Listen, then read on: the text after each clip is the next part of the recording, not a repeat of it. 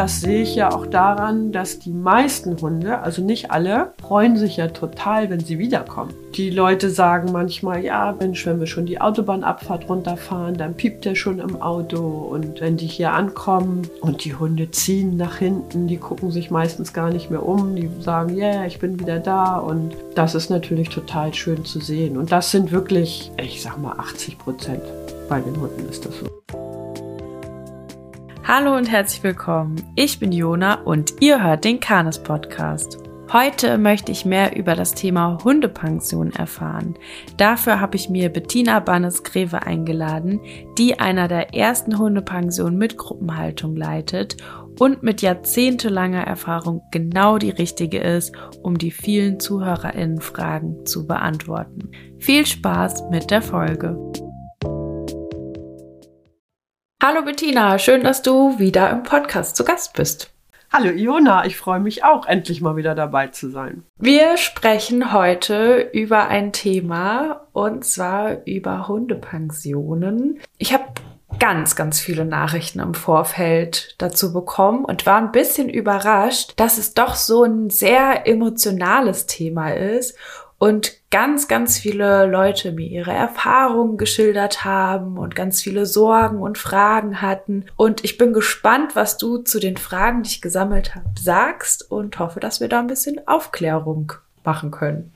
Ja, das kann ich mir gut vorstellen, dass das in der sogenannten, ich nenne das mal Hundeszene, also mit Leuten, die sich hobbymäßig oder vielleicht auch mehr damit beschäftigen, ähm, ist das, glaube ich, schon ein sehr emotionales Thema. Also viel mehr als, ich sage jetzt mal, bei ganz normalen Hundebesitzern, die hier zur Hundeschule kommen oder, naja, für die ein Hund eben ein natürlich ein Familienmitglied ist, aber wo das Thema Hund nicht im Vordergrund steht im Leben. Erstmal so die grundlegende Frage, was ist es überhaupt? Kannst du uns einmal erklären, wie sieht es aus? Äh, was kann man sich darunter vorstellen? Was ist auch so der Unterschied zwischen einer Huta, also einer Hundetagesstätte und einer Hundepension? Ja, also eine Hundepension ist eine Örtlichkeit und eine Möglichkeit, wo man seinen Hund oder seine Hunde unterbringen kann, wenn man entweder in den Urlaub fährt oder hier sind natürlich nicht nur Urlaubshunde, sondern viele Menschen, die bei der Arbeit den Hund nicht mitnehmen können, auf Geschäftsreisen gehen oder ins Krankenhaus müssen oder nicht in der Lage sind, den Hund zu versorgen. Also den Hund irgendwo unterzubringen, wo er sich aufhält, wenn man sich selber nicht um ihn kümmern kann oder möchte. Mhm. Das heißt auch über Nacht. Genau, ja. das fehlt dir jetzt dabei. Ne? Also über einen längeren Zeitraum, also von, vom Wochenende bis Wochen oder Monate. Mhm. Und gibt es auch Hunde, die bei euch nur tagsüber kommen? Also wir sind nicht so ganz drauf ausgerichtet. Ich bewerbe das auch nicht. Aber es gibt schon den einen oder anderen, die morgens gebracht werden und abends abgeholt werden. Manchmal einfach damit die Hunde was um die Ohren haben, weil es zu Hause ein bisschen zu langweilig ist. Aber wir haben geöffnet von 9 bis 18 Uhr und für eine richtige Huta würden die Zeiten nicht ausreichen. Aber wer das so ähm, annehmen kann. Also wer seinen Hund nach neun bringt und vor sechs wieder abholt, der kann seinen Hund auch tagsüber hierher bringen. Aber mhm. hauptsächlich sind wir auf Übernachtungshunde ausgerichtet. Wie unterschiedlich können denn so Hundepensionen aussehen? Also was für Modelle gibt es da oder von was für Modellen hast du schon gehört? Ja, also das fängt, wenn man im ganz Kleinen anfängt, dann kann man natürlich sagen, also das, es gibt Leute, die nehmen die Hunde mit ins Haus, wo die Hunde am ganz normalen Leben teilnehmen, die also als wenn es der eigene Hund ist für eine Zeit lang mitläuft, also sehr kleine Pensionen. Da gibt es Leute, die nehmen dann immer nur so zwei, drei, vier Hunde, je nachdem, ähm, wie die halt leben. Und die nächste Form wäre dann das ein bisschen vergrößert, wo die Hunde dann vielleicht eigene Räume haben, aber trotzdem mit untergebracht sind, da wo die Pensionsinhaber wohnen. Und dann gibt es natürlich noch die größere Einrichtung, also so wie das auch bei uns ist, wo die Hunde einen ganz eigenen Bereich haben, mit einem eigenen Hundehaus oder Zwingeranlage. Also das Wort Zwinger mag man ja schon kaum sagen, aber weil das ja so negativ besetzt ist. Aber da ja, da müssen wir auf jeden Fall drauf eingehen einmal, es ist wirklich so, wenn man Zwinger sagt, wie du sagst, dann läuten schon die Alarmglocken. Also das merke ich schon selber, dass ich es ja, kaum ne, sagen mag, aber ich meine, die Einrichtung, wo ein Hund untergebracht ist, also die Räumlichkeit, das wird nun mal Zwinger genannt, obwohl, wie gesagt, auch ich sage das äh, eigentlich gar nicht, weil es so negativ besetzt ist.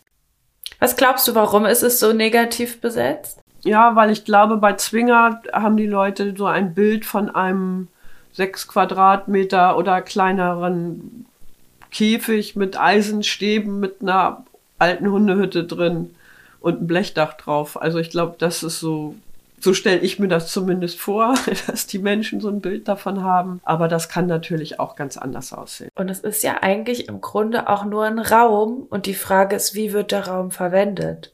Es ist einfach erstmal nur ein Raum draußen, der abgegrenzt ist. Und mehr ist es nicht irgendwie. Aber wir denken irgendwie wahrscheinlich an Zwingerhaltung oder wie du sagst, dieser Hund, der nicht mit, nie mit ins Haus darf und der vielleicht, der nicht geliebt wird und der nur zum Nutzen angeschafft wurde. Kann man ja auch überlegen, ob das so schlecht ist, aber. Naja, ne, auch das, wir haben unsere Hunde zu irgendeinem Nutzen, ne? Also, und wenn es der soziale ja. Nutzen ist, also ist für die Hunde, glaube ich, nicht unbedingt einfacher, als einen anderen Nutzen zu haben. Nicht immer. Ja. Also, ja, also, und dann gibt es, wie gesagt, es gibt dann große Hundepensionen, es gibt Hundepensionen, die nehmen nur zehn Hunde. Das heißt, es gibt Einzelhaltung und Gruppenhaltung oder wie ist das? Ähm, also unterschiedlich? Also gibt es auch Hundepensionen, die nur Einzelhaltung haben?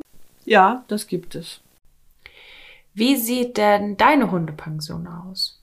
Also, ich beschreibe das mal so, äh, wie ich das meinen Kundinnen und Kunden beschreiben würde, wenn jemand anruft oder die kommen ja auch her und gucken sich das an. Wir haben zwei beheizte Hundehäuser, wo alle Hunde Tag und Nacht rein und raus können, wie sie wollen. In dem einen Hundehaus, das ist in drei Abteilungen äh, unterteilt, da sind die Gruppen untergebracht. Also das heißt, wir haben drei Gruppen wo die Hunde so einsortiert werden, wie sie sich am besten verstehen und wie wir der Meinung sind, wo sie am besten zurechtkommen. Und das zweite Hundehaus sind, also wir nennen es Einzelzwinger, also da sind dann die Hunde drin, die sich entweder nicht mit anderen Hunden vertragen oder die sehr alte Hunde oder sehr junge Hunde oder sehr kleine Hunde, also die aus irgendwelchen Gründen nicht in die Gruppen passen. Einzelzwinger heißt aber nicht, dass die da alleine drin sind. In der Regel sind die auch zu zweit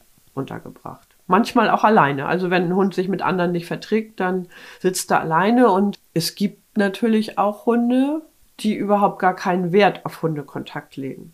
Denen ist das sogar zu viel. Die wollen ihre Ruhe haben, die wollen gar nichts mit anderen Hunden zu tun haben und die haben natürlich auch eine Einzelunterbringung. Und an diesen Hundehäusern ähm, sind große Ausläufe hinten dran. Und wie gesagt, die Hunde können immer rein und raus, also die sind nie eingesperrt. Die Gruppen haben einen großen Auslauf, den sie dauerhaft. Wie sehen dann die Türen aus? Ist es so wie so Lappen im Zoo oder wie ja, gehen die da durch? Ganz genau, ganz genau. Das ja. sind so so kleine Ein- und Ausgänge. Also klein heißt, dass da ein großer Hund locker durch kann aber eben kein Mensch kann da durchgehen. Und dann sind die mit so Plastiklappen abgedeckt, dass die Kälte da natürlich nicht reinkommt. Ne? Im Winter ist ja da, wie gesagt, eine Heizung an und in dem Hundehaus ist es auch so warm wie in einem, naja, wie die Hunde das von zu Hause gewöhnt sind. Und die Wärme soll ja nicht entweichen und darum hängen diese Lappen davor. Das müssen die Hunde dann auch erst lernen, aber das ja, geht, geht total, geht total schnell. Also wenn die Hunde das erste Mal da sind, dann zeigen wir denen das und üben das mit denen. Vor allen Dingen sehen sie es bei den anderen Hunden und dann können sie diese Lappen so ein bisschen mit der Schnauze äh, zur Seite schieben. Manche rennen auch einfach durch, ist überhaupt kein Problem. Ja, ähm, ja genau. Und wie gesagt, die Gruppenhunde haben immer ihre großen Ausläufe und die Einzelzwingerhunde, guck mal, jetzt sage ich Einzelzwingerhunde, wo ich schon das Gefühl habe, das hört sich total schrecklich an. Die Hunde, die in den kleineren Ausläufen nicht in der Gruppe untergebracht sind. auch die können immer rein und raus und auch die haben einen Auslauf, der, weiß gar nicht, wie groß der ist, 30, 40 Quadratmeter, schätze ich mal den sie auch Tag und Nacht betreten können. Aber diese Hunde können, werden auch jeden Tag noch in einen größ also wechselweise in größere Aus in größeren Ausläufen untergebracht. Also auf die Plätze oder genau. Ja, ihr habt ja da total viel, so wo wir auch mit Canis unsere, unser Studium machen. Da gibt's ja ganz, ganz große Plätze und wo die Hundeschule von euch ist. Und so ist ja, also man muss sich das, glaube ich, vorstellen, einfach ist ja ein riesiger Hof, ein Riesengelände mit ganz vielen Flächen. Das auf jeden Fall langweilig wird denen da nicht. Die haben Nein. immer was zu gucken. Überhaupt. Wenn nicht. eine Welpengruppe vorbeiläuft oder so. Ja. Also Langeweile haben die Hunde überhaupt nicht. Aber warte mal, dazu wollte ich noch sagen, dass es auch relativ viele Hunde gibt, die tagsüber in den Gruppen sind und die dann nachts aus den Gruppen rausgenommen werden und über Nacht halt alleine sind oder zu zweit.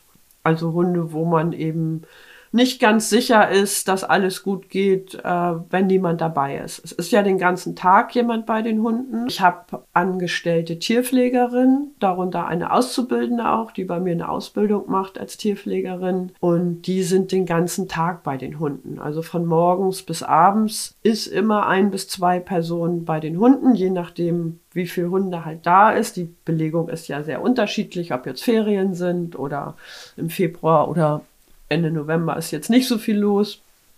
Also wenn viele Hunde da sind, sind mehr Leute da, als wenn weniger Hunde da sind.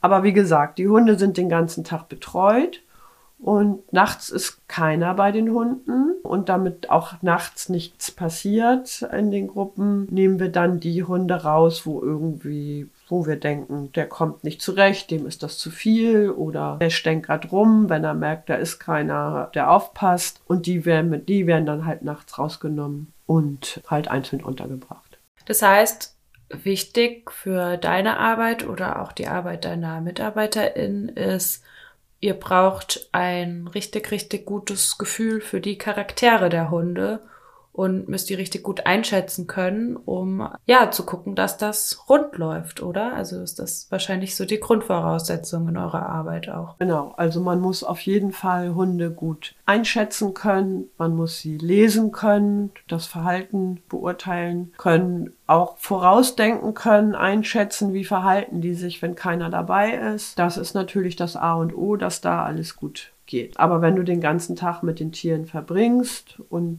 wie gesagt, ausgebildete Tierpflegerinnen, die im Tierheim gelernt und gearbeitet haben, die haben schon gute Grundkenntnisse mitgebracht. Und ich bin natürlich auch immer da und habe da ein Auge mit drauf und gucke immer noch mal. Ich mache das jetzt schon so lange, brauche teilweise nur Wie einmal. lange? ich wusste, dass die Frage kommt. Ich habe gehofft, du fragst es nicht. Ähm, also ich mache das jetzt schon ähm, tatsächlich äh, 40 Jahre. Und Hundeleben ist ja auch einer der ersten Hundepensionen mit Gruppenhaltung in ja. Deutschland gewesen, oder? Genau. Also damals gab es noch Günter Bloch, Hundefarm Eifel. Ähm, die haben das auch gemacht und die machen es, glaube ich, auch immer noch. Aber ansonsten war mir zumindest niemand bekannt. Ja, wenn wir waren damals ja noch nicht so vernetzt, wie wir heute, ich wollte gerade sagen, wie ihr heute seid, aber wir ja auch, wie wir alle untereinander vernetzt sind, gab ja vor 40 Jahren ähm, noch kein Internet, glaube ich, oder da ging es gerade erst los. Also keine Ahnung, ob es da welche gab. Aber ich würde mal sagen, von den bekannten Leuten und wir haben ja damals auch schon Verbände gegründet und so weiter, hat das sonst niemand so in der Form gemacht. Und das hat einfach da mit begonnen. Ich weiß gar nicht, ob ich das in meiner Personenfolge schon mal erzählt habe, dass ich das halt zu Hause angefangen habe. Also ich habe damals auch in einem kleinen Haus gewohnt und habe, um mein Abendgymnasium zu finanzieren, Hunde in Pension genommen zu mir, weil ich da Spaß und Lust hatte. Und zack, zack, hatte ich da 12, 13 Hunde bei mir mit zu Hause und bin auch mit all denen spazieren gegangen, auch ohne Leine durch den Wald und über Wiesen, so wie das ja heute auch äh, Dogwalker machen. Und da habe ich natürlich sehr viel bei gelernt in der ganzen Zeit und lerne ja auch heute immer noch an den Hunden und immer noch wieder neue Sachen. Mhm. Nochmal zum Thema Nacht. Ähm, Jetzt gibt es bestimmt HundehalterInnen, die dann in Sorge sind, weil nachts der Hund bei ihnen zu Hause sonst immer mit im Schlafzimmer schläft oder so. Die sagen, oh Gott, aber wenn da nachts niemand guckt, was ist, wenn es dem gesundheitlich nicht gut geht oder irgendwie der komisch hustet, keine Ahnung. Wie ist das? Also kannst du da so ein bisschen die Sorgen nehmen oder ihr habt ja Gründe, warum ihr auch entschieden habt, dass nicht nachts jemand daneben sitzt und guckt. Wie ist das?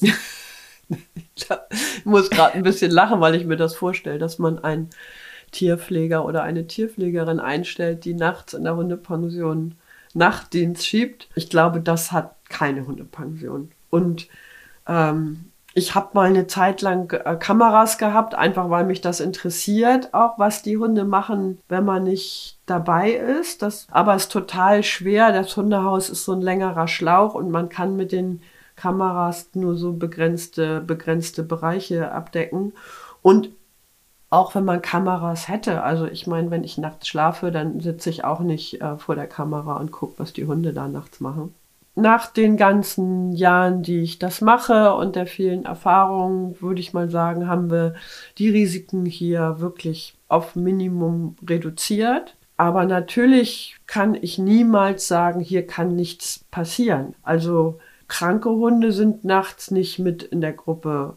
Zum Beispiel, das sind so Hunde, von denen ich erzählt habe, die werden halt nachts rausgenommen. Oder Hunde, das haben wir auch ab und zu, wo die Leute sagen, der Hund hat epileptische Anfälle. Vielleicht nur einen im Vierteljahr. Aber das wäre zum Beispiel ein Risiko, so einen Hund in der Gruppe zu lassen. Wenn der nachts einen epileptischen Anfall bekommt, da weiß man natürlich nicht, wie, Rest, wie der Rest der Gruppe auf darauf reagiert und das könnte für ja. den also tödlich sein. Ne? Also das kann man sich mhm. ja vielleicht vorstellen, dass wenn da ein Hund zuckend auf dem Boden liegt, dass vielleicht die anderen Hunde sich dann draufstürzen und den beißen würden. Also das die müssten immer einen Einzelzwinger buchen. Ne? So einen Hund mhm. würden wir nachts nicht in der Gruppe lassen. Und manchmal ist es so, die Leute, die sich die Hundepension vorher angucken. Da bitte ich auch darum, dass die Leute sich das vorher ansehen. Manche wollen das gar nicht unbedingt, weil die so viel Gutes gehört haben oder das von Freunden empfohlen bekommen haben. Und da kann man mal sehen, wie entspannt manche andere Leute sind. Die geben ihren Hund irgendwo hin und haben sich das nicht mal vorher angeguckt. Das ist für mich dann auch okay, aber ich sage dann doch oft, nee, kommen Sie mal lieber vorbei, gucken sich das hier an. Ähm, genau aus den Gründen, weil passieren kann natürlich immer. Also nicht nur bei uns, also auch wenn man den Hund privat irgendwo anders hingibt, kann was passieren. Im Prinzip kann hier sogar fast weniger passieren, als wenn man den privat irgendwo unterbringt, weil da kann er viel eher weglaufen. Wir haben ja alles 2,20 Meter hoch eingezäunt, also dass hier ein Hund abhauen kann oder überfahren wird oder beim Jagen wegläuft oder die Gefahren gibt es hier dann natürlich nicht. Aber trotzdem, kann natürlich immer irgendwas passieren. Der kann krank werden und nachts husten und das höre ich dann eben nicht. Und darum ist es mir wichtig, dass die Leute sich das hier vorher angucken, dass wir auch mit denen darüber sprechen. Das wird auch jedes Mal nochmal gesagt. Und wenn dann die Menschen hier ein gutes Gefühl haben und denen das gut gefällt und dann Vertrauensverhältnis aufgebaut ist, dann passt das. Ja, und also nochmal ein Gedanke dazu es hat ja auch nicht jeder seinen Hund im Schlafzimmer. Also äh, ich kenne ganz viele, gerade die in Häusern wohnen, wo die Hunde halt unten schlafen und man schläft im Schlafzimmer. Ich will auch nicht immer die Hunde im Schlafzimmer haben. Bin froh, wenn ich die nachts, wenn ich mal meine Ruhe vor denen habe. Es gibt ja auch Hunde, die wollen gern, die sind Hofhunde, die möchten gar nicht ins Haus. Du hast ja da auch so eine Kandidatin, die, die darf, ne? Miska darf ja rein, aber sie möchte. Und da merkst du ja auch nicht nachts, wenn die irgendwie also die könnte zwar reinkommen oder so wahrscheinlich, aber es ist ja einfach auch irgendwie so ein Ding, dass es so normal geworden ist, dass man seine Hunde mit im Schlafzimmer hat. Ich finde das gar nicht so normal. Ich finde, es gibt einfach auch ganz unterschiedliche Arten, mit Hunden zu leben und da ist das Risiko ja genauso groß. Naja, und vor allen Dingen, weil es immer so ist, heißt es nicht, dass der Hund ohne das nicht leben kann oder dass es ihm ohne das total schlecht geht. Ja, also hier ist es halt so, also zu Hause ist es halt so und wenn man woanders ist, ist es da eben anders. Und da können Hunde sehr, sehr, sehr gut mit umgehen. Also bisschen ich hätte, Klassenfahrt oder so. Genau.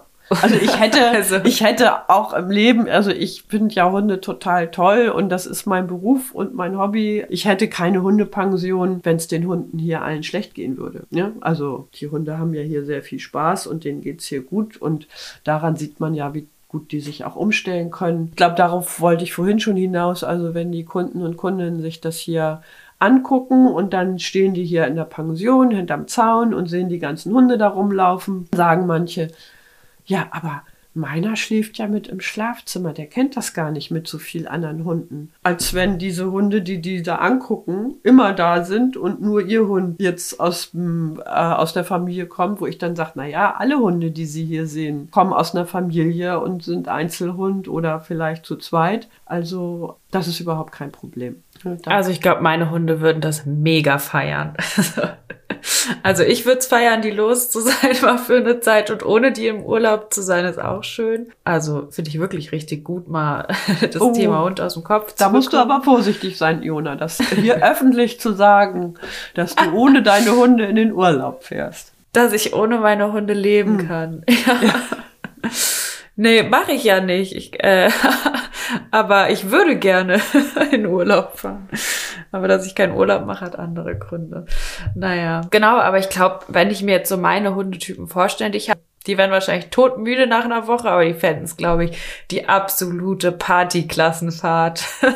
ja, müde sind die Hunde tatsächlich. Wenn die nach Hause kommen, dann ähm, sind die erstmal ordentlich müde, was die meisten Leute auch total gut finden. Wenn die aus dem Urlaub kommen, dann müssen die nicht erstmal mit dem Hund loslaufen, sondern können auch erstmal in Ruhe ankommen und alle können gemeinsam ausschlafen sozusagen. Es gibt sogar Hunde, äh, Menschen, die bringen den Hund in regelmäßigen Abständen, damit der mal wieder richtig ausgelastet ist und ausgepowert ist. Und auch Sozialkontakt da mal wirklich so den Akku voll aufladen kann. Und da lernen die Hunde ja auch ganz schön viel bei, also miteinander, wenn sie mal so wirklich im sozialen Kontakt auch länger in einer Gruppe sind und nicht nur auf der Hundewiese kurz mal geh spielen. so. Ja, vor allen Dingen also wie gesagt, es ist ja immer jemand bei den Hunden und die Hunde müssen auch auf die Menschen, die da arbeiten in der Zeit, also die müssen schon auch das machen, was die sagen. Also wenn man sagt, ey, hör mal auf, da den anderen anzupöbeln oder hör mal auf, da immer der Hündin hinterher zu rennen, dann müssen die dem auch nachgehen. Also die sind da nicht völlig freigeschaltet und können da machen, was sie wollen. Aber ich glaube schon, dass die Hunde das auch genießen, dass sie sich untereinander mal verhalten können, ohne dass da immer jemand daneben steht und zuguckt und das kommentiert und dass sie einfach mal Hund sein können, ohne dass jemand dazwischen quatscht und auch vielleicht beurteilt, das ist jetzt zu doll und mach mal nicht hier und mach mal das und hör mal jetzt auf und jetzt reicht's aber und jetzt wieder an die Leine und jetzt kann die Leine wieder ab. Also die Hunde sind ja, unsere Hunde sind ja wirklich dauerbetreut. Die haben ja mhm. selten Zeit für sich oder Möglichkeit, einfach mal ja, unter sich zu sein, für sich zu sein es wird alles kommentiert und betreut. Und ich habe schon das Gefühl, dass die Hunde das genießen. Und das sehe ich ja auch daran, dass die meisten Hunde, also nicht alle, freuen sich ja total, wenn sie wiederkommen. Ah ja. Also mhm. die Leute sagen manchmal, ja, also wir sind ja nun in der Nähe von der Autobahn, die sagen, Mensch, wenn wir schon die Autobahnabfahrt runterfahren, dann piept der schon im Auto. Und wenn die hier ankommen, ähm, wir nehmen die Hunde auf dem Parkplatz an vorne. Also wir ne holen die Hunde vom Auto ab und nehmen den Hund mit nach hinten. Da kommen die Besitzer dann auch nicht mit und Besitzerinnen. Und die Hunde ziehen nach hinten. Die gucken sich meistens gar nicht mehr um. Die sagen, ja, yeah, ich bin wieder da. Und das ist natürlich total schön zu sehen. Und das sind wirklich, ich sag mal, 80 Prozent. Bei den Hunden ist das so. Also nicht nur die Menschen haben mal Urlaub ohne ihre Hunde, sondern die Hunde haben endlich genau. mal Urlaub ohne ihre Menschen. genau. Und ich glaube, das ist eine Sache, das können sich viele von den Menschen, die dir ängstliche Fragen gestellt haben, von denen du vorhin schon erzählt hast, ähm, die können sich das gar nicht vorstellen. Und manche, mhm. die meisten Besitzer, Besitzerinnen sagen, ach Mensch, toll, dass der Hund so gerne hier ist, da kann ich auch mit einem guten Gefühl wegfahren, ich muss kein schlechtes Gewissen haben. Es gibt aber auch welche, die sind so ein bisschen enttäuscht von ihrem Hund. Die hätten das lieber. Inwiefern? Naja, die hätten lieber, dass der Hund nicht so freudig mit uns mitläuft, sondern die hätten dann lieber, dass der traurig guckt und sich immer umdreht und gar nicht mit uns mitgehen äh, hm. möchte. Die sind manchmal so ein bisschen. Aber das heißt ja nicht, dass der Hund sie weniger liebt, wenn man auch woanders Spaß haben kann. ja, also wir, die freuen sich ja auch genauso, wenn die Menschen wiederkommen. Ja, dann freuen ja. sie sich auch und gehen da auch wieder gerne mit. Also, dass mein Hund nicht mehr mit möchte bei seinen Menschen, das kommt sehr, sehr, sehr, sehr selten vor, ist auch schon vorgekommen und das ist dann echt ein bisschen, hm. Aber ähm, das ist so gering, das kommt eigentlich nicht vor. Dazu würde ich dir gerne ZuhörerInnen Fragen stellen. Und zwar ähm, hat eine Zuhörerin gefragt, ist die Bindung mit meinem Hund gefährdet, wenn er drei Wochen von mir getrennt ist? Also ähm, ganz kurz, es, man spricht ja im Hundebereich nicht von Bindung, sondern von Beziehung. Also sie meint wahrscheinlich, ob ihre Beziehung äh, zu dem Hund gefährdet ist. Also kann ich nur sagen, ganz pauschal, Nein. Da wird den Hunden teilweise auch zu wenig zugetraut, dass die ohne Menschen oder ohne ihren Menschen nicht zurechtkommen im Leben und völlig verloren sind und die Hunde dann hier sitzen und denken, jetzt hat mein Mensch mich hier abgegeben und wie konnte der das tun und was soll ich nur tun? Also so ist es auf keinen Fall. Ich kann auch sagen, dass die Hunde, die das erste Mal hier sind, die wissen ja nicht, dass sie wieder abgeholt werden. Und diese Gedanken macht ein Hund sich auch nicht. Der überlegt mhm. nicht, werde ich wieder abgeholt oder werde ich nie wieder abgeholt? Muss ich jetzt für immer hier bleiben? Diese Gedankengänge hat ein Hund nicht. Also, ob ein Hund das erste Mal hier ist oder das zweite Mal, der verhält sich nicht anders. Mhm. Also, beim zweiten Mal wissen sie ja, dass sie wieder abgeholt werden. Und beim dritten, vierten, fünften Mal wissen sie es auch. Aber ich glaube trotzdem, diese Gedanken macht ein Hund sich nicht. Hunde leben doch schon sehr in der Gegenwart. Ja, nee. Also da muss man überhaupt keine Angst haben. Die Hunde erkennen einen natürlich wieder. dass da ist manchmal auch die Angst vor den Leuten. Erkennt mein Hund mich denn nach zwei oder drei Wochen wieder? Leute, was traut ihr denn euren Hunden zu, beziehungsweise nicht zu? Also die Hunde erkennen uns wieder, wenn die nach einem Jahr wiederkommen. Es gibt ja Hunde, die mhm. kommen einmal im Jahr in den Sommerferien beispielsweise und sonst nicht. Sag, ah, das ist die Bettina, die ja. kenne ich. Und die kommen nach einem Jahr wieder, waren einmal hier und die kennen das natürlich sofort wieder. Als, also das ist überhaupt kein Problem und die erkennen auch uns wieder, obwohl wir ja nicht mal deren ständige Bezugspersonen sind. Also Hunde vergessen ihre Menschen. Das wird, glaube ich, je nachdem natürlich in welchem Alter, ne, wenn man die nun mit einem halben Jahr für drei Monate abgibt. Also auch dann würde ich sagen, werden die, werden die Besitzer wieder erkannt. Aber es hat natürlich was mit dem Alter zu tun und also das dauert schon, ich würde sagen, Jahre, bis ein Hund seinen Besitzer vergessen hat.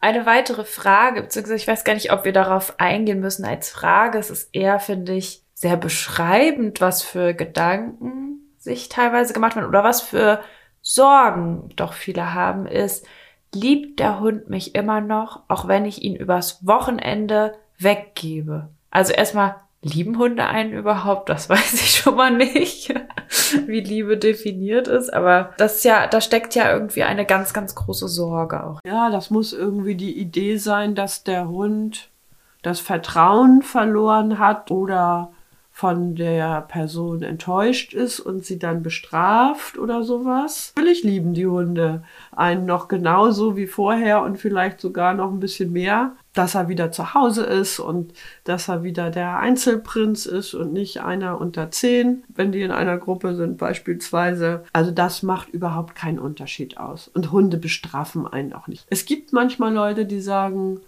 ja, der Hund war beleidigt so ein, zwei Tage und dann ist aber auch hinterher alles wieder wie vorher. Und ob der tatsächlich beleidigt war ja. Oder ob der einfach müde war und viel geschlafen hat und dadurch nicht so wie sonst immer in der Wohnung hinterhergelaufen ist, was ich ehrlich gesagt eher glaube und die Leute das dann anders interpretieren. Aber da bin ich ja dann nicht dabei, das kann ich nicht beurteilen. Aber in der Regel, die Hunde freuen sich, wenn sie abgeholt werden und dann schlafen sie einen Tag und dann ist alles wieder so wie vorher. Also die Hunde, die HundebesitzerInnen brauchen da keine Angst haben, dass sie von ihrem Hund bestraft werden. Eine weitere Frage dazu. Nach wie vielen Tagen vergisst dich dein Hund?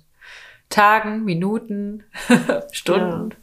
Das habe ich naja, ja wir können ja nicht ins Gehirn reingucken, nee. aber was Ach so, nur, was vergisst nicht, nicht komplett vergisst, sondern Du meinst hat er, jetzt, hat er den Menschen aus dem Sinn so? Das hat also das hat nichts mit Sekunden oder Minuten zu tun, sondern mit den Umständen, von der, von der neuen Situation. Darum nehmen wir die Hunde vom Parkplatz mit nach hinten, weil die Hunde dann schneller in der neuen Situation sind. Die Menschen sind ja dann weg. Und wenn sie dann hinten in der Pension sind und die anderen Hunde sehen, dann ist es schon, dass sie nicht mehr gucken, wo ihr, wo ihr Mensch ist. Wenn man jetzt sagt, die Leute würden den Hund mit nach hinten bringen und dann bringt, sperrt man den zusammen ein. Also wir nennen das Schleuse beispielsweise, wo die Hunde erstmal reinkommen, wenn sie neu ankommen. Die werden ja nicht Tür auf in die Gruppe Tür zu, sondern die werden erstmal einen Augenblick alleine untergebracht. Und wenn dann die BesitzerInnen mit nach hinten kommen würden und weggehen und sich vielleicht noch immer umdrehen und sagen, tschüss, wir kommen auch bald wieder und der Hund sieht die dann weggehen, dann wird es natürlich ein bisschen länger dauern. Darum nehmen wir die mit und dann geht das ruckzuck. Ist aber natürlich auch von Hund zu Hund unterschiedlich. Je nachdem, wie schnell die sich in die Gruppe integrieren oder mit ihrer neuen Situation angefreundet haben oder mit der Tierpflegerin in Kontakt getreten sind. Aber das geht sehr schnell. Worauf muss man denn bei der Wahl einer guten Hundepension achten? Hm, also als erstes würde mir einfallen, naja, dass wenn man da anruft, dass da freundliche Menschen am Telefon sind und alle Fragen schon mal geduldig beantworten. Aber mir würde als erstes einfallen dazu, dass man die Möglichkeit hat, die Hundepension zu besichtigen. Mhm. Und zwar alles anzugucken.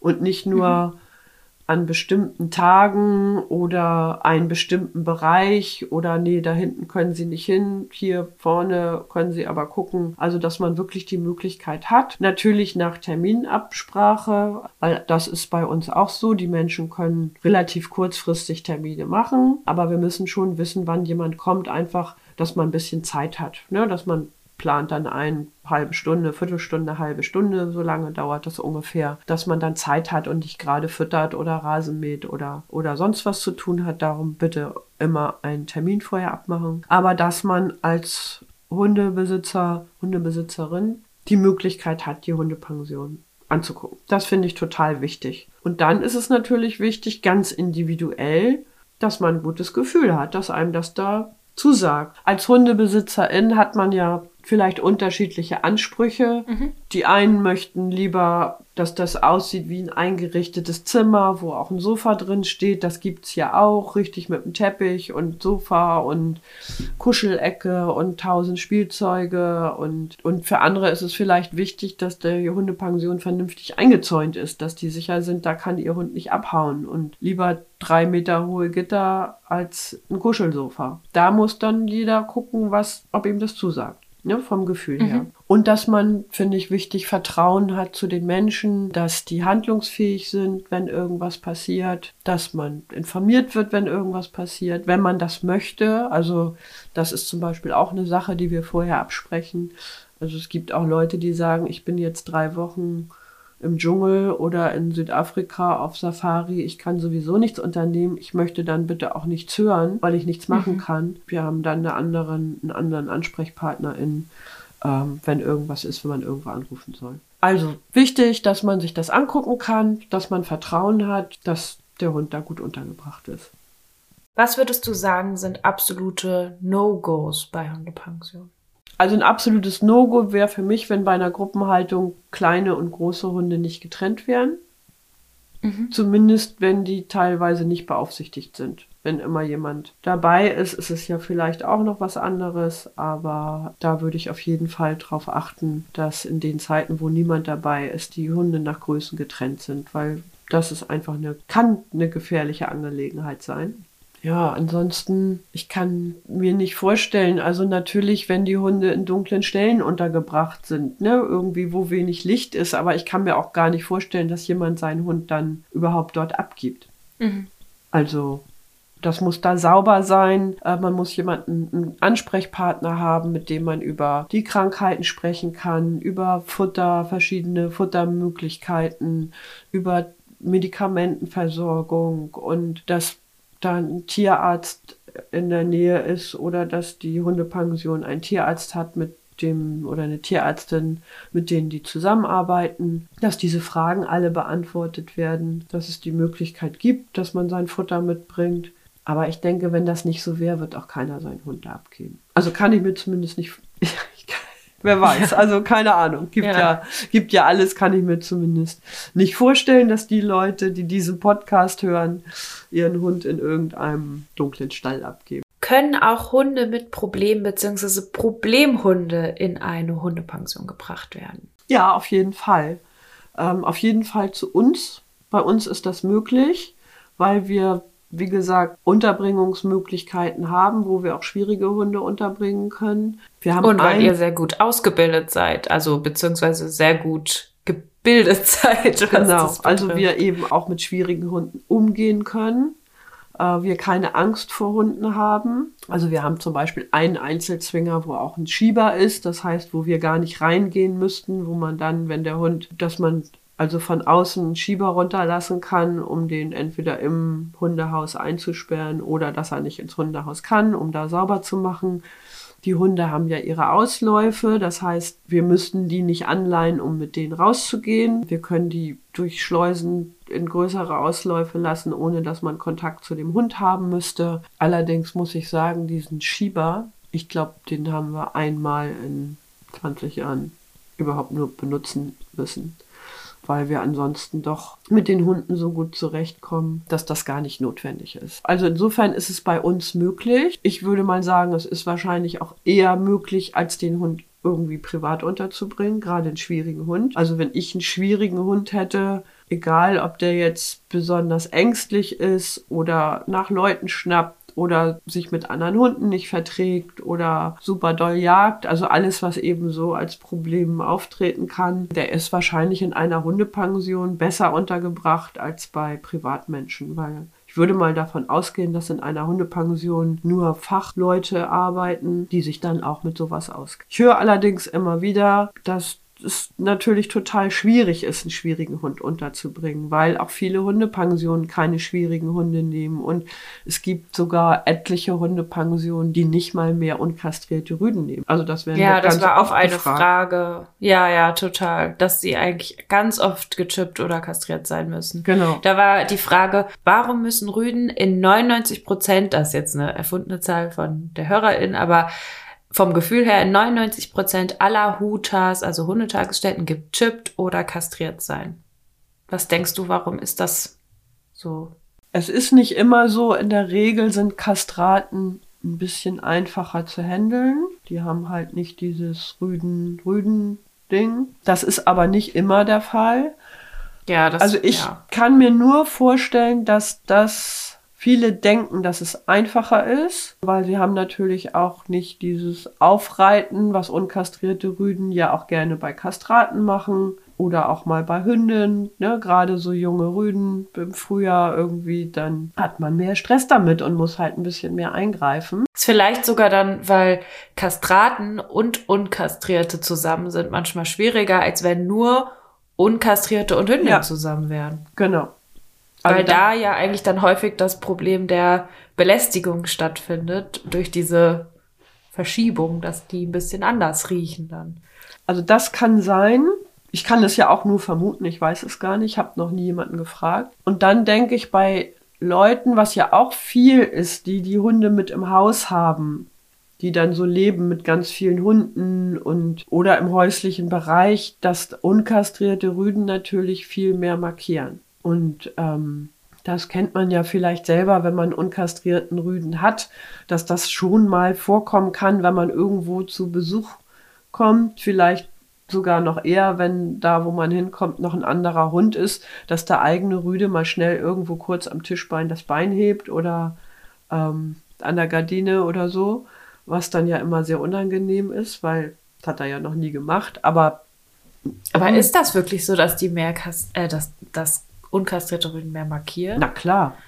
Ja? Ja, klar. Also wenn ich jetzt nur so in meiner Stichprobe von den zwei Rüden, die ich gut, richtig, richtig gut zu Hause habe, also kenn, richtig gut kenne und zu Hause habe, der Kastrierte würde öfter wo markieren, ja. einfach weil der unerzogener ist und der ja. nicht Kastrierte würde das im Leben nicht irgendwo machen.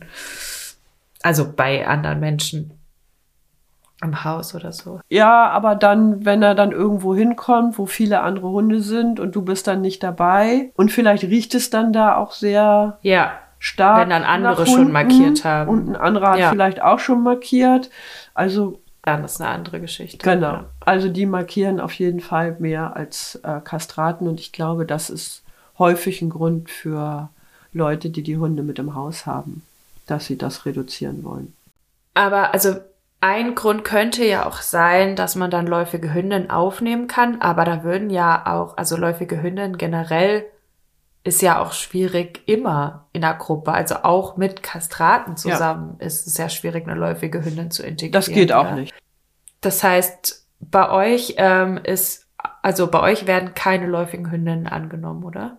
Also wir haben das bei uns im Vertrag stehen und wir sagen den Leuten das auch, dass wir keine läufige Hündin aufnehmen können. Und wenn eine Hündin, wenn das so abzusehen ist, dass die eventuell läufig werden könnte in der Zeit, wo die bei uns untergebracht ist, dann wollen wir immer gerne eine Telefonnummer haben, wo wir anrufen können, dass dann notfalls Bekannte von den HundebesitzerInnen den Hund abholen können. Wenn es jetzt bei uns nicht so voll ist, also nicht gerade mitten in den Ferien geht es natürlich auf keinen Fall.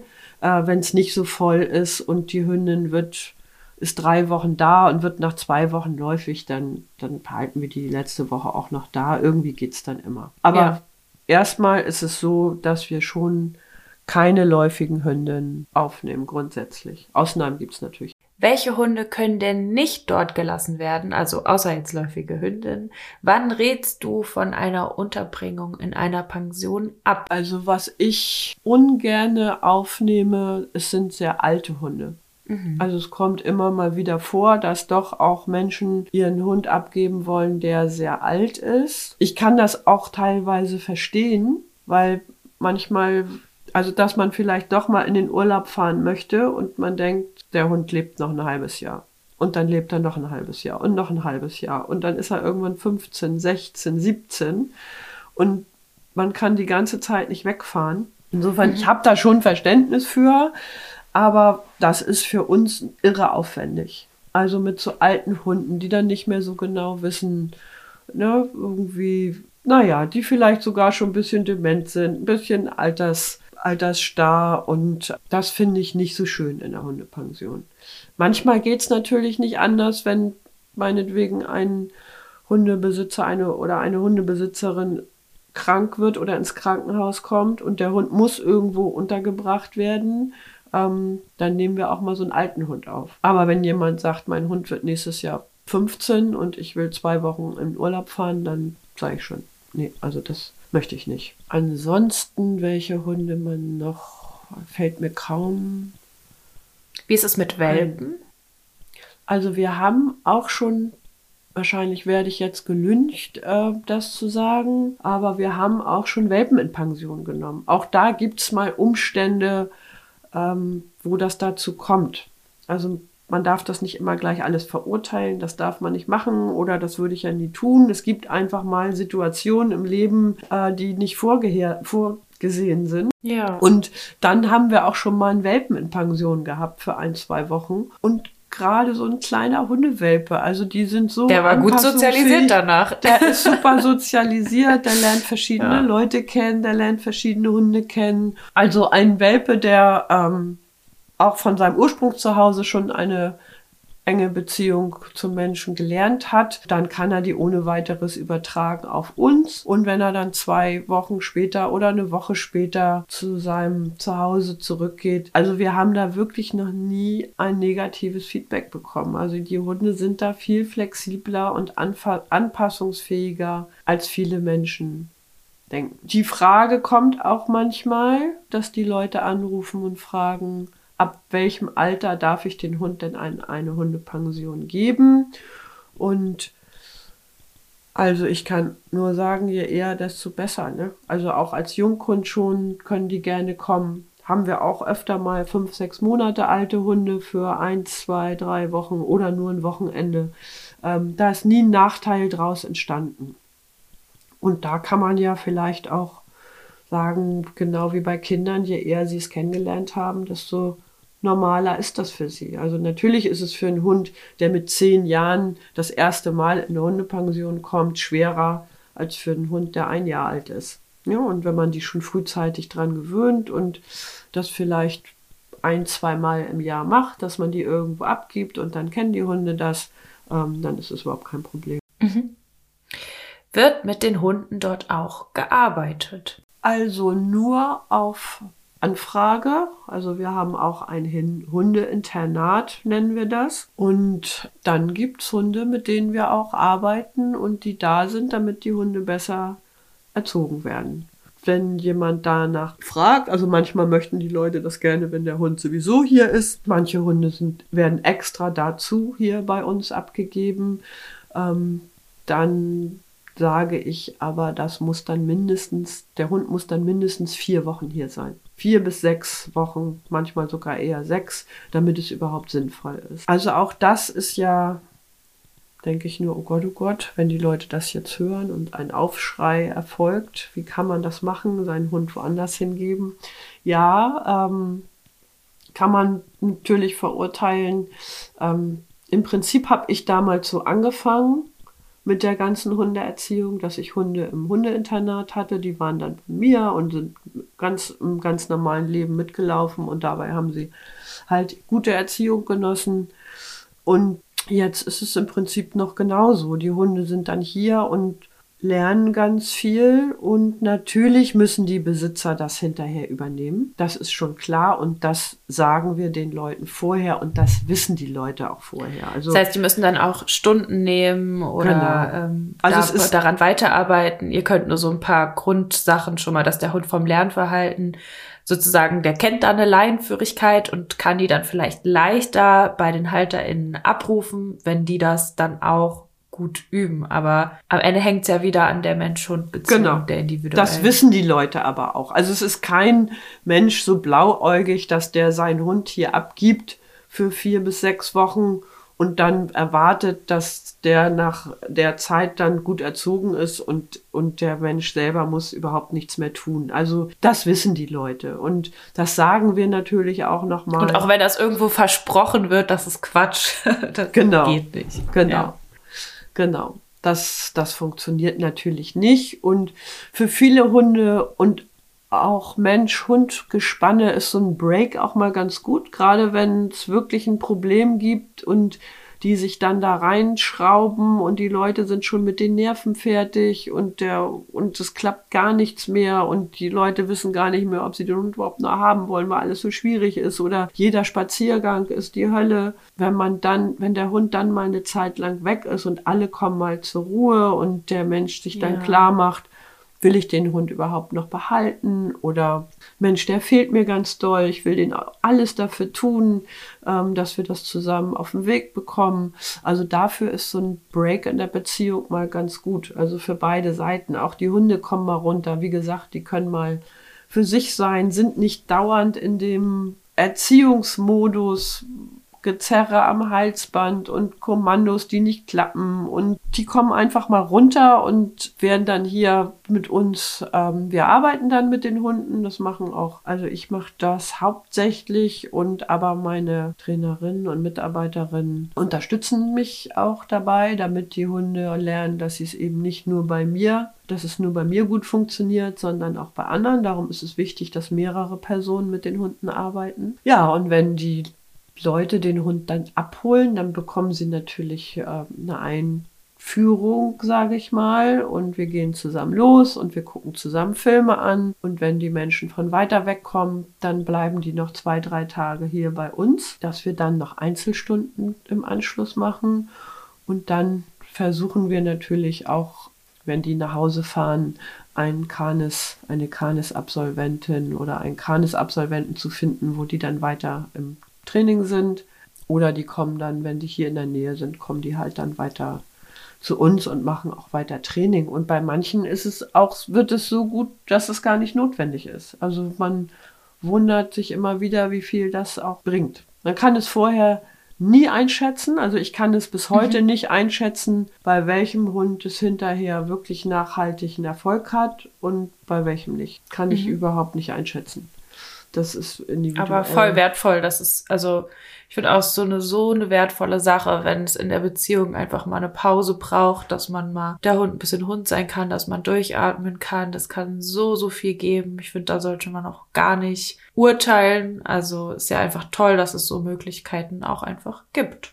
Ja, und das, man muss das ja auch nicht machen. Muss ja, also keiner muss das machen. Keiner muss seinen Ja. Hund in eine Hundepension geben. Keiner muss ohne Hund in den Urlaub fahren und keiner muss seinen Hund ins Hundeinternat geben. Aber Aber wenn man das möchte, äh, dann darf man das machen. Und wie gesagt, uns liegt allen so viel an den Hunden. Und wenn Hunde dadurch Schaden nehmen würden, ähm, dann würden wir das nicht tun. Ja, Das kann ich mal ganz pauschal so sagen. Also wenn ein Hund eine psychische Störung hat, weil er sich hier bei uns drei Wochen aufgehalten hat, tut mir leid, dann ähm, hätte ich keine Hundepension. ja, Ja, und die Leute haben es auf jeden Fall leichter, wenn der Hund hier vier bis sechs Wochen trainiert wurde und wirklich gut im Training ist und viel gelernt hat in viel verschiedenen Situationen mit verschiedenen Leuten. Die haben es dann halt viel einfacher hinterher, da einen Einstieg zu finden. Und ähm, ja, warum soll man das nicht machen? Und natürlich muss man sich vorher erkundigen, wo man seinen Hund hingibt. Ne? Also wir haben auch schon mal eine Anfrage von einer Hundebesitzerin gehabt, die wollte uns ihren Chihuahua mit, dem, mit der Post schicken. Also mit so einem Haustier. Oh. Also sowas würde ich natürlich auch dann überhaupt nicht machen. Also die Ja. hatte halt gefragt, ob wir Hundeinternat machen und sie wohnt aber so weit weg und könnte ihn gar nicht Oh bringen Gott. und sie wird ihn dann schicken mit, dem, mit so einem Transportdienst. Also naja, sowas machen wir natürlich nicht. Ja, also das kommt, kommt überhaupt nicht in Frage. Ein sehr kleines Paket. Ja, gewesen. also es gibt schon Leute, die sowas auch machen und natürlich muss man gucken, genau wie bei ganz normalen Hundepensionen, was sind da für Menschen, vertraue ich denen, äh, sind die Erziehungsmethoden so, wie ich mir das vorstelle, das muss alles durchsichtig sein und möchte ich denn so auch hinterher weiterarbeiten? Ich muss natürlich wissen, was da passiert, das muss alles kommuniziert werden. Wie werden die Hunde denn gefüttert? Also, die Hunde werden gefüttert. Ich war mal, als ich das vor 30 Jahren gemacht habe, da hat niemand eigenes Futter mitgebracht. Da ist auch überhaupt niemand auf die Idee gekommen, eigenes Hundefutter mitzubringen. Damals gab es ja auch noch gar nicht so viele Sorten. Das hat sich natürlich total geändert und das ist auch total okay. Also ich würde mal sagen, also wir haben, ähm, wir füttern Trockenfutter. Wir haben so drei verschiedene Abstufungen von Welpenfutter, so ein reduziertes Futter und ein Hund und ein Futter für agile Hunde. Da gucken wir, welches passt für welchen Hund am besten. Der alt und dick, dann kriegt er natürlich das reduzierte oder nimmt das schnell ab, weil er so viel Power hat hier. Also die Hunde brauchen hier schon, ich würde mal sagen, in der Regel ein Viertel mehr Futter als das, Ach was ja, wir zu krass. Hause verbrauchen. Das heißt, da passen wir unser Futter an. Und dann gibt es natürlich auch Hunde, die eigenes Futter mitbringen, entweder aus gesundheitlichen Gründen, weil ja doch viele Hunde Unverträglichkeiten haben oder sogar Allergien. Oder die Menschen möchten das einfach gerne, weil er das gewöhnt ist, dass er sein Futter weiterbekommt. Das ist auch völlig okay. Also die können dann ihr Futter mitbringen. Ja, die Hundegruppen werden dann einzeln, also die einzelnen Gruppen werden dann, das habe ich ja vorhin schon gesagt, dass wir so eine Art Schleuse haben. Da werden dann die Hunde in die Schleuse reingelassen. Die können da direkt reinlaufen. Und dann werden alle Hunde einzeln angebunden. Also die Hunde haben bei uns nichts um, keine Halsbänder, damit die sich nicht irgendwie vertüdeln beim Spielen und hängen bleiben. Das heißt, die sind nackt sozusagen. Und dann bekommen die eine Leine um und werden einzeln angebunden. Die Abstände sind so groß, dass sie eben nicht an den Nachbarn, Nachbarnapf können. Und dann wird das Futter fertig gemacht und dann bekommt jeder Hund sein Futter hingestellt. Da sind wir dann dabei, dann gucken wir, wie die Hunde essen, gut oder schlecht. Und ähm, die Hunde werden außerdem in dieser Situation auch alle nochmal von oben bis unten angeguckt, ob die alle heil sind, ob alles dran ist, ob Krallen okay sind, ob die irgendwie, kann ja immer mal irgendwas sein. Das heißt, die Hunde werden dann genau untersucht, dass wenn irgendwas ist, dass wir uns drum kümmern können. Wie ist es mit Hunden, die gebarft werden? Ja, machen wir auch. Ähm, Also manche kriegen da ja richtig gekocht und keine Ahnung, das könnt ihr, weil da müsstet ihr ja einen Koch anstellen wahrscheinlich fast.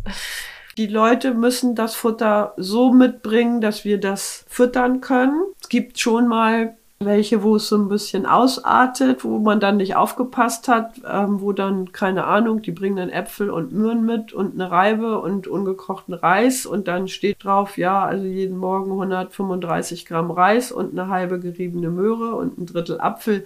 Das machen wir nicht. Also das, das schaffen wir nicht. Man könnte natürlich sagen, man macht es und nimmt einen Aufpreis, aber es ist mir ehrlich gesagt alles zu tüdelig. Also die sollen dann das Futter so fertig machen, dass wir es direkt füttern können. Und ich habe einen Gefrierschrank und wir nehmen auch Hunde, die gebarft werden und wir nehmen auch das Barfutter. Wenn die fragen, ja, oder sollen wir lieber Dosen mitbringen, dann nehme ich lieber Dosen. Mhm. Aber wie gesagt, wir haben auch Barfunde, da achten die Menschen aber netterweise selber drauf. Das können, da denken die sich auch teilweise rein, dass das vielleicht sehr umständlich ist. Aber machen wir auch. Und dann mhm. gibt es ja viele Hunde, die auch Medikamente bekommen. Ja, genau. Mhm. Ein bis dreimal am Tag.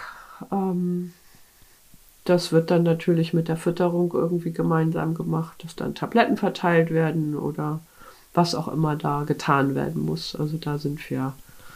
Da gibt es so eine Kiste mit so kleinen Schubladen drin, wo die Namen draufkleben und dann sind immer die Tabletten da drin und ja, werden dann natürlich auch mit versorgt. Was darf denn eine gute Hundepension so kosten? Oh. also wenn man Koch anstellt, mehr.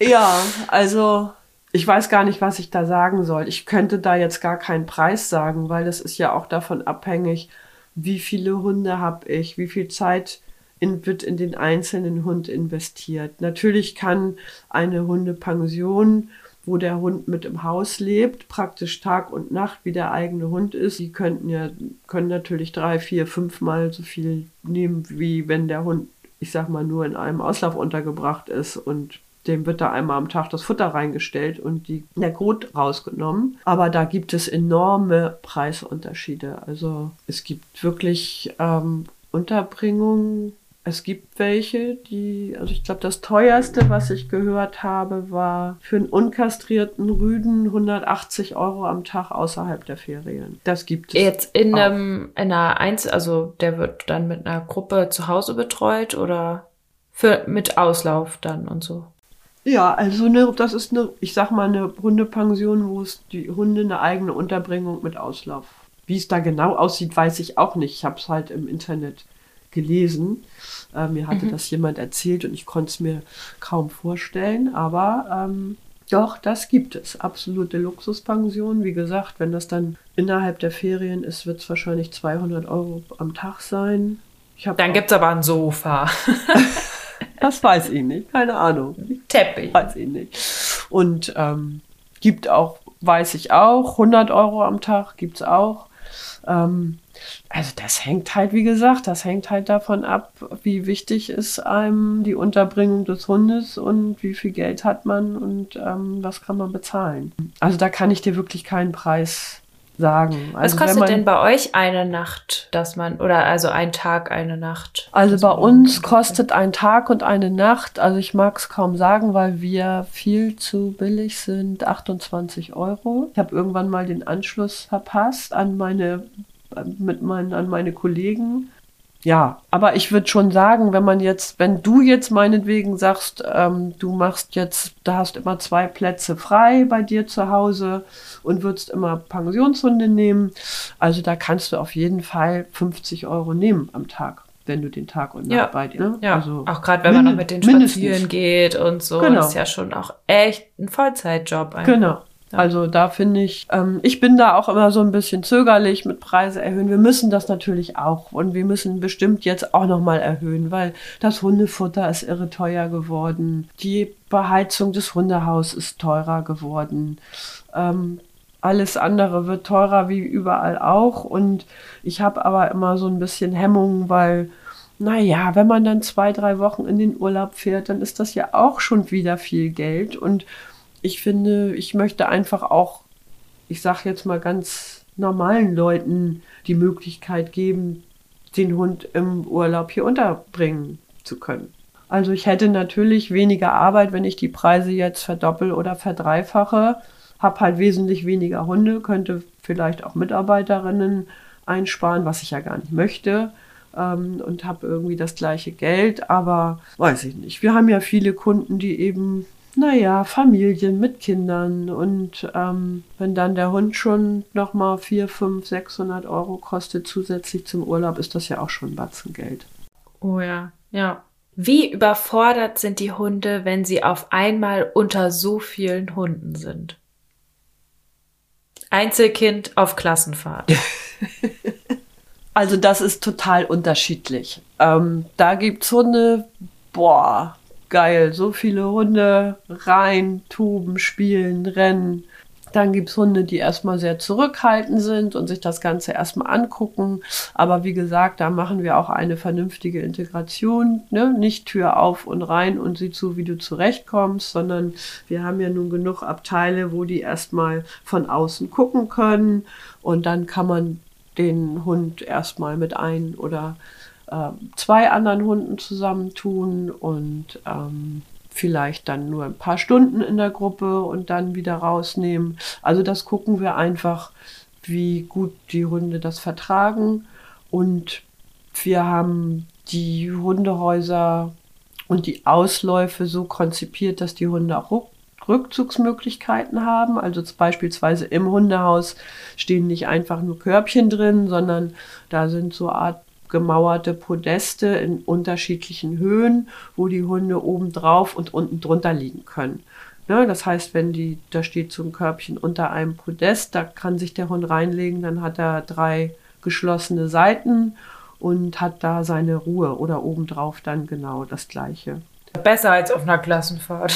ja, genau. Einzelzimmer sozusagen.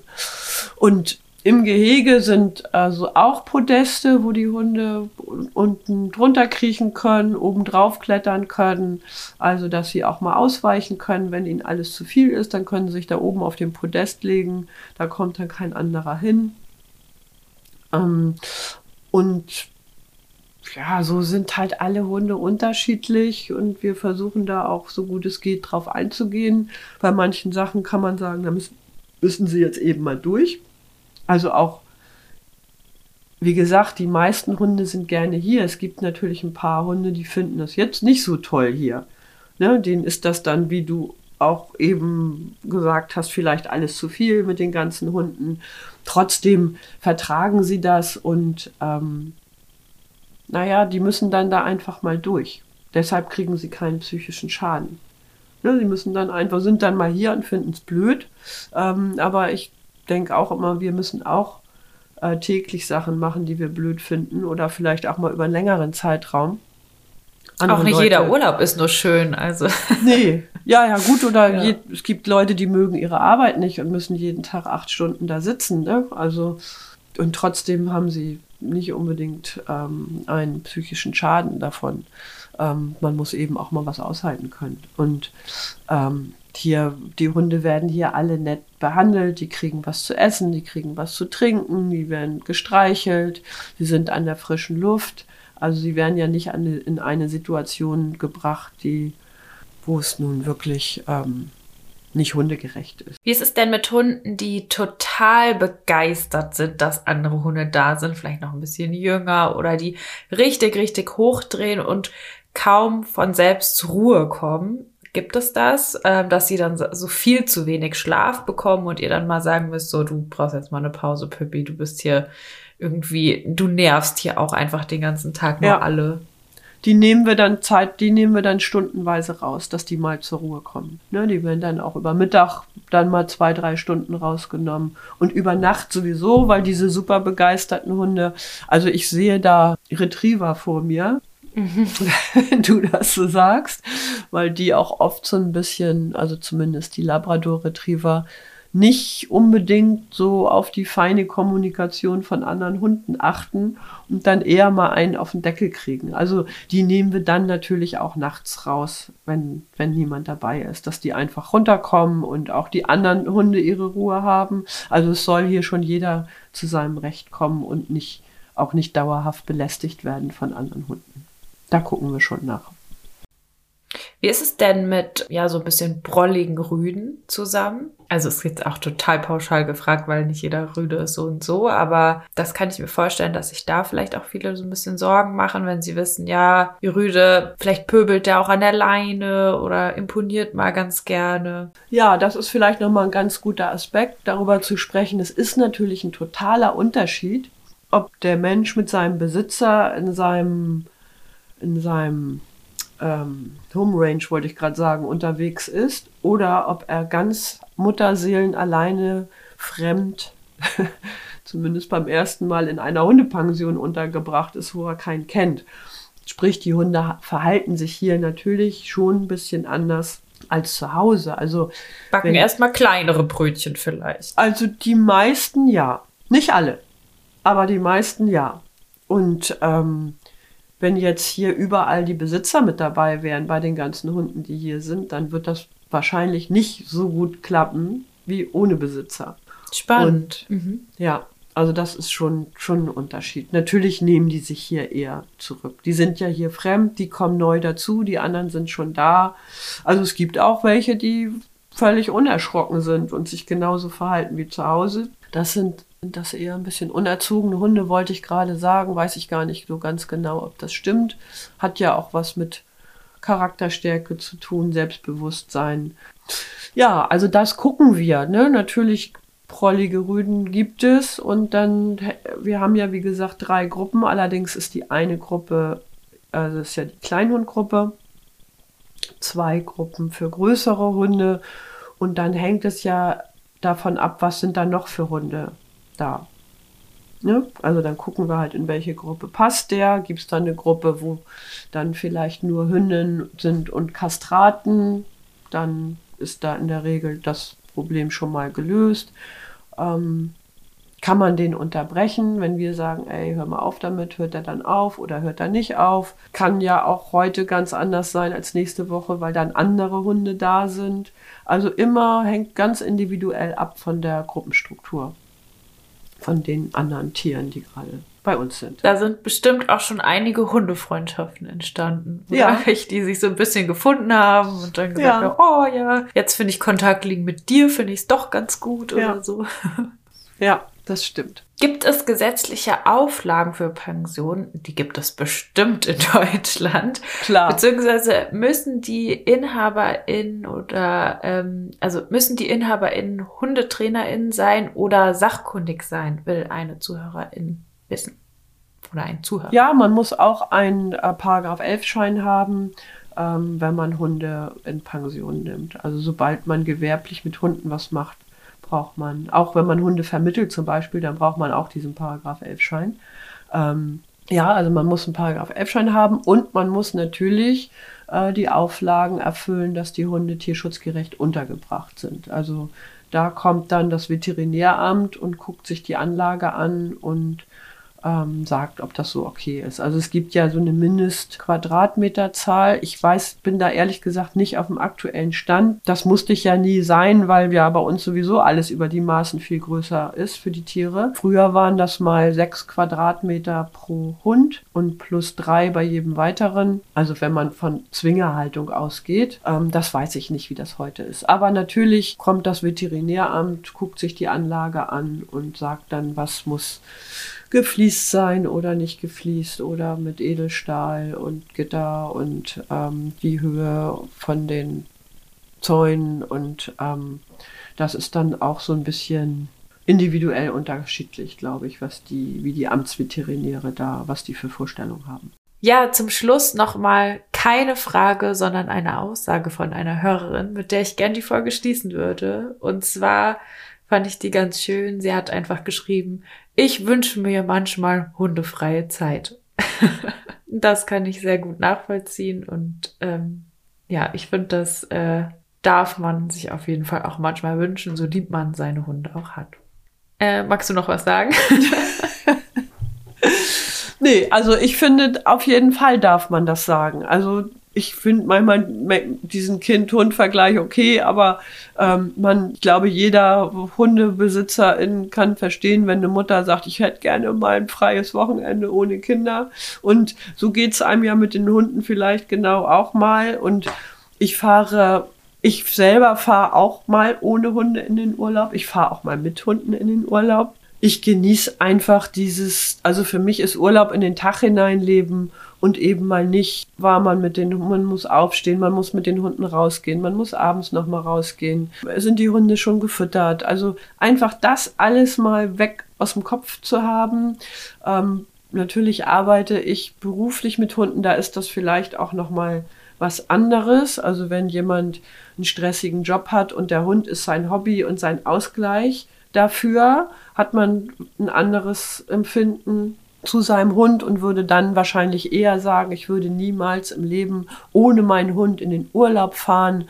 Und es klingt häufig sehr vorwurfsvoll, finde ich, anderen Menschen gegenüber, die das tun. Ähm, und da möchte ich doch auch immer wieder darum bitten, ihr könnt das ja machen, aber wenn jemand das nicht macht und möchte, ist das ja auch völlig, völlig okay, wenn jemand mal hundefreie Zeit haben möchte. Auf jeden Fall. Dann vielen, vielen Dank für das Interview ein spannendes Thema. Ich glaube, wir konnten viel dazu beitragen, so ein bisschen das Bild zu klären, was eine Hundepension ausmacht, wie das so aussehen könnte, wie unterschiedlich das auch aussehen kann und womit man da so rechnen kann und wie man auch rausfindet, ob es für einen passt und man da seinen Hund hingeben möchte. Alles klar, hat mir auch sehr viel Spaß gemacht. Ich bin schon ganz gespannt auf die Reaktion. Ich auch. Dann wünsche ich dir noch einen ganz schönen Tag und wir hören uns. Mach's gut, Bettina. Bis bald, Jona. Tschüss. Tschüss. Ja, und das war sie, die Folge zum Thema Hundepension. Solltet ihr neugierig sein auf die Veranstaltung online wie offline, Fort- und Weiterbildung von Canis, dann schaut unbedingt mal auf der Homepage vorbei unter canis-kynos.de. Für Feedback zur Folge oder auch um nichts zu verpassen, erreicht ihr uns auf Facebook unter Canis, auf Instagram unter canis-kynos und mich unter Jona und die Hunde. Um den Podcast zu unterstützen, lasst gerne eine Bewertung da, wo ihr den Podcast hört. Und jetzt wünsche ich euch und euren Hunden eine gute Zeit. Bis dahin. Tschüss.